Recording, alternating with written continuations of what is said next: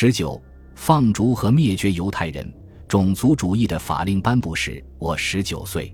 当时我在都灵大学读化学专业一年级，一种神秘的天意赋予了我一时的天资，使我完成了学业。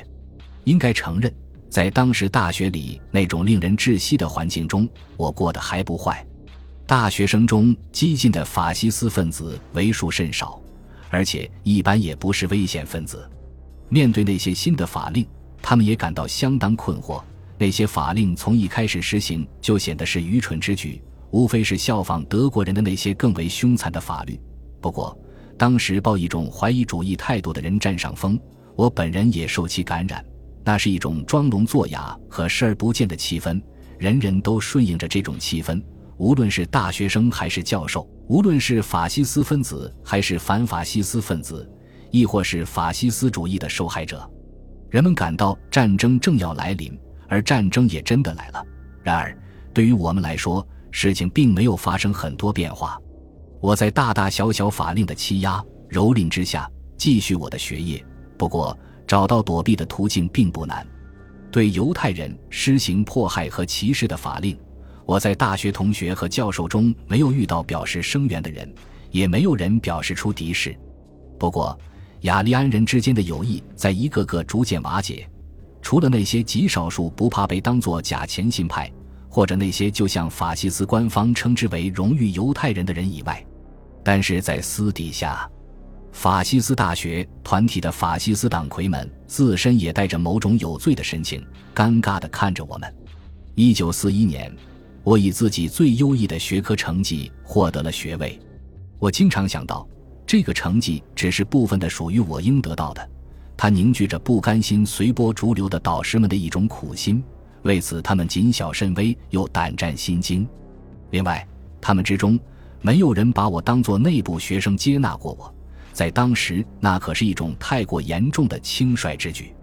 有一点我得承认，在那些岁月里，无论是我还是跟我处境相同的年轻人，脑海里都不曾掠过一种积极对抗的思想。在这一点上。法西斯主义是卓有成效的，它未能成功的征服人的良知，但它成功的麻痹了人的良知。法西斯主义曾经炫耀自己深刻的影响了社会风尚和人的品行，而实际上，它促使人们产生一种严重的懈怠，一种精神上普遍的隐秘的空缺。我们当初自称是反法西斯主义的，但与追求民主精神的前辈之间的关系已经被割断了。我们得过且过的学习、工作、开展政治讨论、经院士学术性的讨论，他们是贫乏的、充满空想的。我在米兰相当容易的就找到了一份工作，因为当时很多年轻人都去当了军人，社会上明显缺乏技术人员。一九四三年，事情却骤然起了变化。先是三月，都灵工人举行大罢工，一个骇人听闻的消息。那是法西斯全盛时期的一次罢工，战争正处于白热化，政府方面做出了一种出奇胆怯的反应，人们不能再熟视无睹了，终于发出某种不同的声音，不再随波逐流，也不在一边倒地站队。在意大利，当时除了法西斯之外就是空白，这并不是真的。五个月之后，七月二十五日。政府和法西斯的机制令人难以相信的闪电般的解体，就证实了这一点。接着就是热火朝天的几个星期，社会民主党、共产党、行动党、自由党先后建立，各种政治方针和纲领，新的名字、新的事物层出不穷。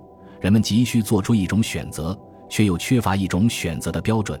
而德国人在博雷内罗，还与在我们家里的德国人一起干。巴多利奥将军发出的模棱两可的声音：“战争在继续。”九月八日，灾难来临了，这是意料之中的，也是意想不到的。那是最后的大混乱。我们默默地看着德国的战车突然闯入米兰的街头，我失去了一切联系。我没有一个果断的计划，就回到都灵，并抵达瓦莱达奥斯塔。当时我毫不怀疑是该做些什么了。但是许多关于该做的事情的言论，我虽然听到过，也谈到过，但我的思想极其混乱，不知究竟该做些什么。别的年轻人都涌向那些山区，有逃避服兵役的，有溃散的军人，也有工人以及山谷里的居民。我们组织起队伍，我们与在都灵组织起来的抵抗运动的策源地取得不定期的联系，但我们既没有钱，也没有武器，更没有经验。不久之后，十二月十三日，随着一次告密，法西斯国民卫队的一次大规模的扫荡，令我们措手不及。许多人成功的逃脱，我却被逮住了。我持有假证件，本来也许可以掩饰自己的犹太人身份，但是在第二次或第三次审讯中，我承认了自己是犹太人。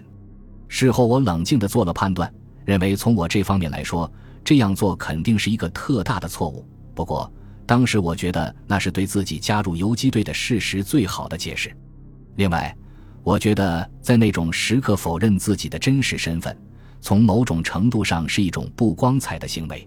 我被送到了佛索利，在意大利北方抓捕到的所有犹太人都陆陆续续地聚集到那里，男男女女、老老少少，有健康的、生病的，还有濒于死亡的人，有百万富翁，也有乞丐。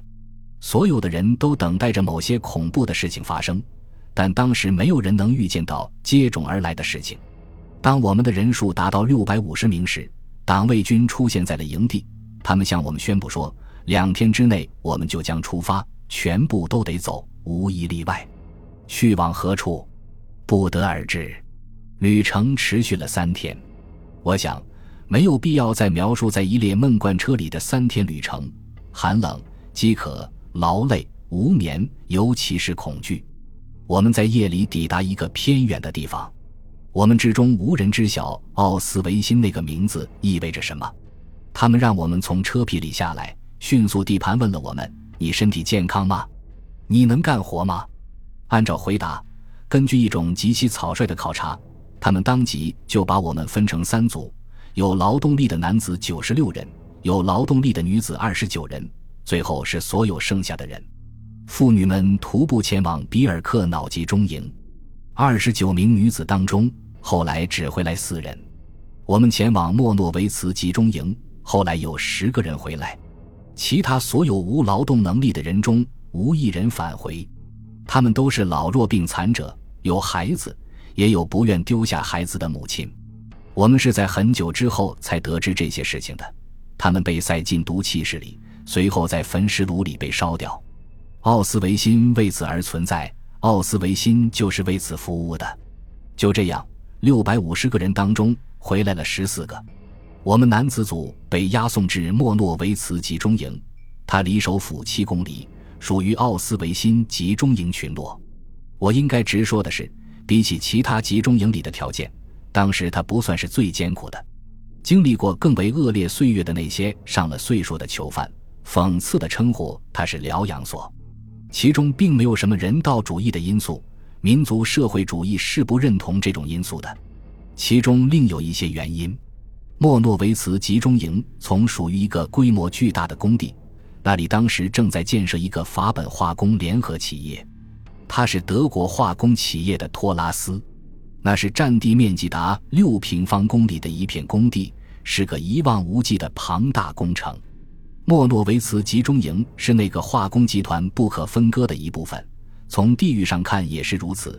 营地位于工厂周边外围之内，在工地上干活的有四万名劳工，其中有一万人是我们这些莫诺维茨的奴隶。我们的劳动以及所做出的贡献是正式纳入德国人的工作计划的，而且还计算在财政年度预算当中的，对任何人都不例外。这都是公开的秘密。何况。从另一方面来看，我们在工地上与德国民工每天都有接触。那些德国民工自己至今也一无所知，什么都不记得了。我们当初的劳动应该是有报酬的，但不是给我们。每一个工作日，法本化工联合企业都支付六个马克给我们的老板，就是党卫军。我们是属于党卫军领导的。我经常寻思着，这样的组织机构中蕴含着多少冷酷的算计。包含着多少疯狂和暴虐？显然，从党卫军角度来看，我们的劳动付出只不过相当于另一种行动——灭绝人性的大屠杀的一种副产品。因为很清楚，没有一个企业家怎么说呢？没有一个黑奴贩子，哪怕是古时候法老时代的犯人头目，会真的想从我们这样的劳工身上去赚取一种经济利益的。我们所有人几乎都从事挖土、搬运等繁重劳动，而当时我们身上的力气还不如一个孩子，而且我们之中大部分人生平从未握过一把铁锹，极少数人具备某种有用的专业特长，比如有人当过电工、机械师、化工技术员等。才让他们干一些比较细致的工作。然而，每个人都不难明白，怎么能让一个工程师在那样的处境下干好工作呢？一个终日挨饿、衣衫褴褛的人，一个长满溃烂的伤口、满身虱子、从来得不到漱洗、蓬头垢面的人，一个深知在几个月之内就得去死的人，一个知道也许明天就会被弄死的人，他是不会有爱心，也无法热爱其所从事的工作。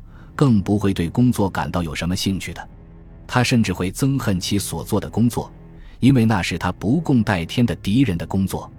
用言语让人们明白生活在一个集中营里究竟意味着什么，这并不容易；而用简洁的言语来表达就更不容易。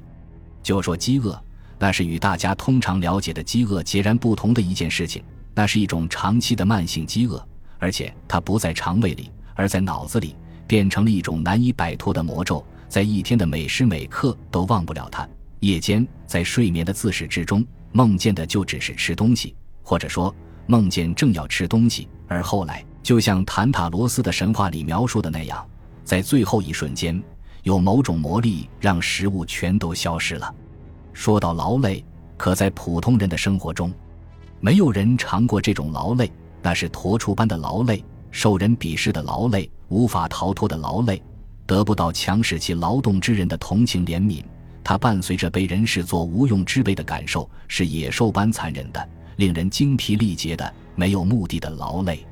说到寒冷，即便是最卑微的乞丐，在冬天里也能设法穿些破衣烂衫御寒，找到一席温暖的铺位，一杯葡萄酒。可是，在集中营里，没有任何抵御寒冷的办法，人们得穿着厚布单衣。在冰天雪地里度过十分漫长的工作日，在异国他乡一种恶劣的气候环境中淋着雨，甚至连流淌在血管里的血也是冰冷而又贫乏的，无从予以保护。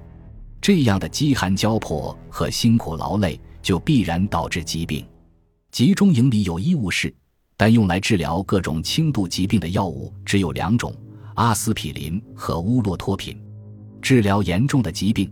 或者也不算太严重却又难以治愈的疾病，如因饥饿引起的浮肿病。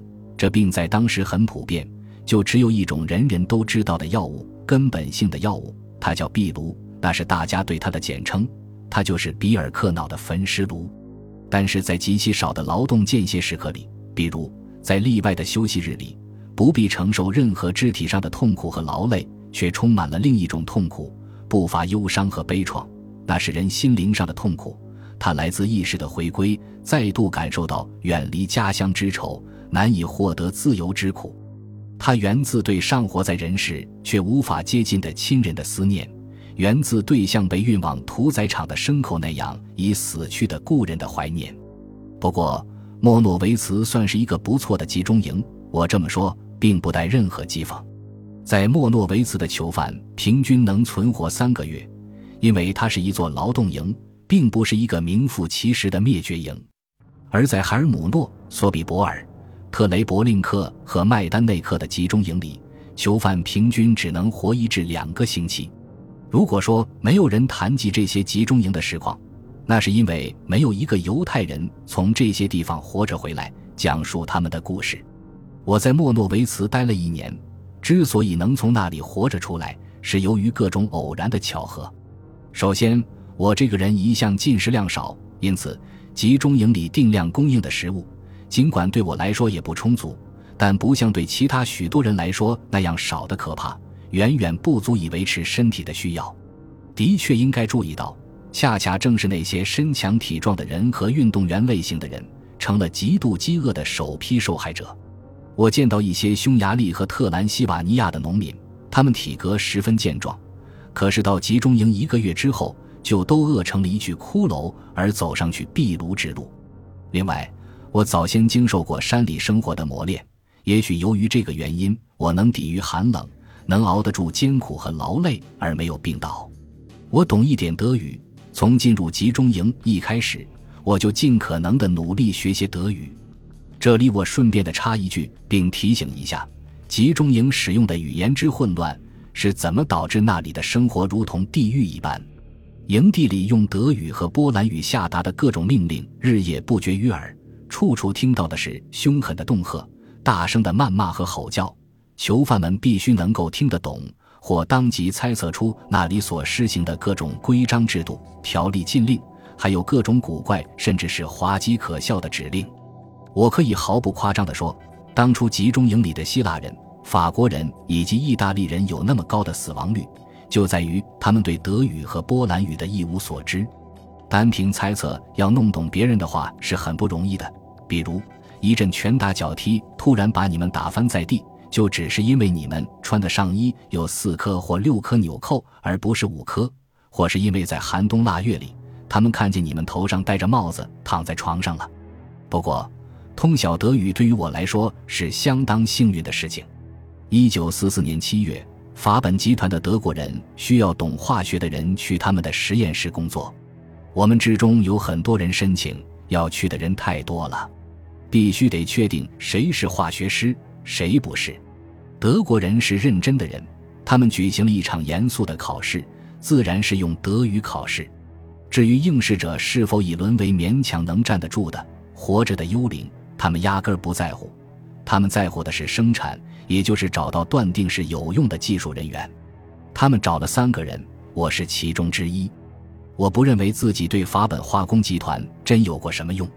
那几个月里，不断有飞机轰炸，因此我作为专业人才的工作就局限在把精致的测量仪器从实验室搬到地下室，再从地下室搬回实验室，一天往返三四次。不过，首先。我不曾想过让自己成为对他们有用的人。不管怎样，这样我就有了少有的特权。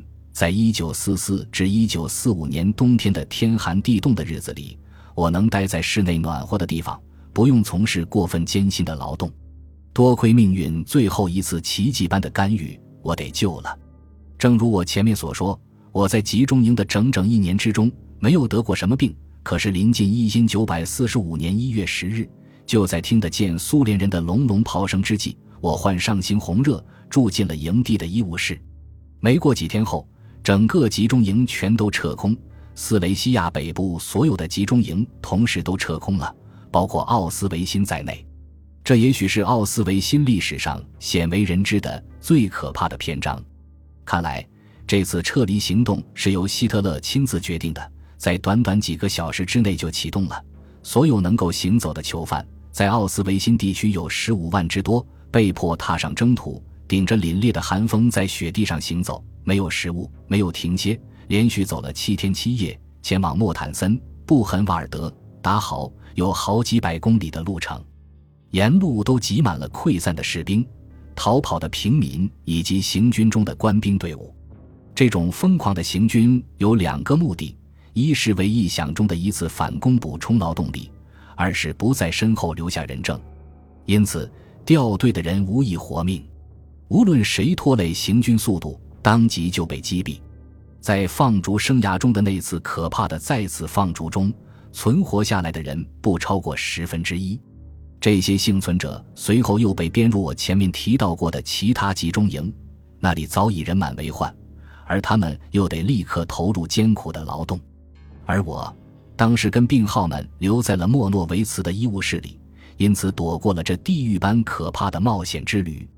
党卫军曾接到过命令，要纵火焚烧我们传染病人所在的棚屋，并用机枪击毙想逃生的病人。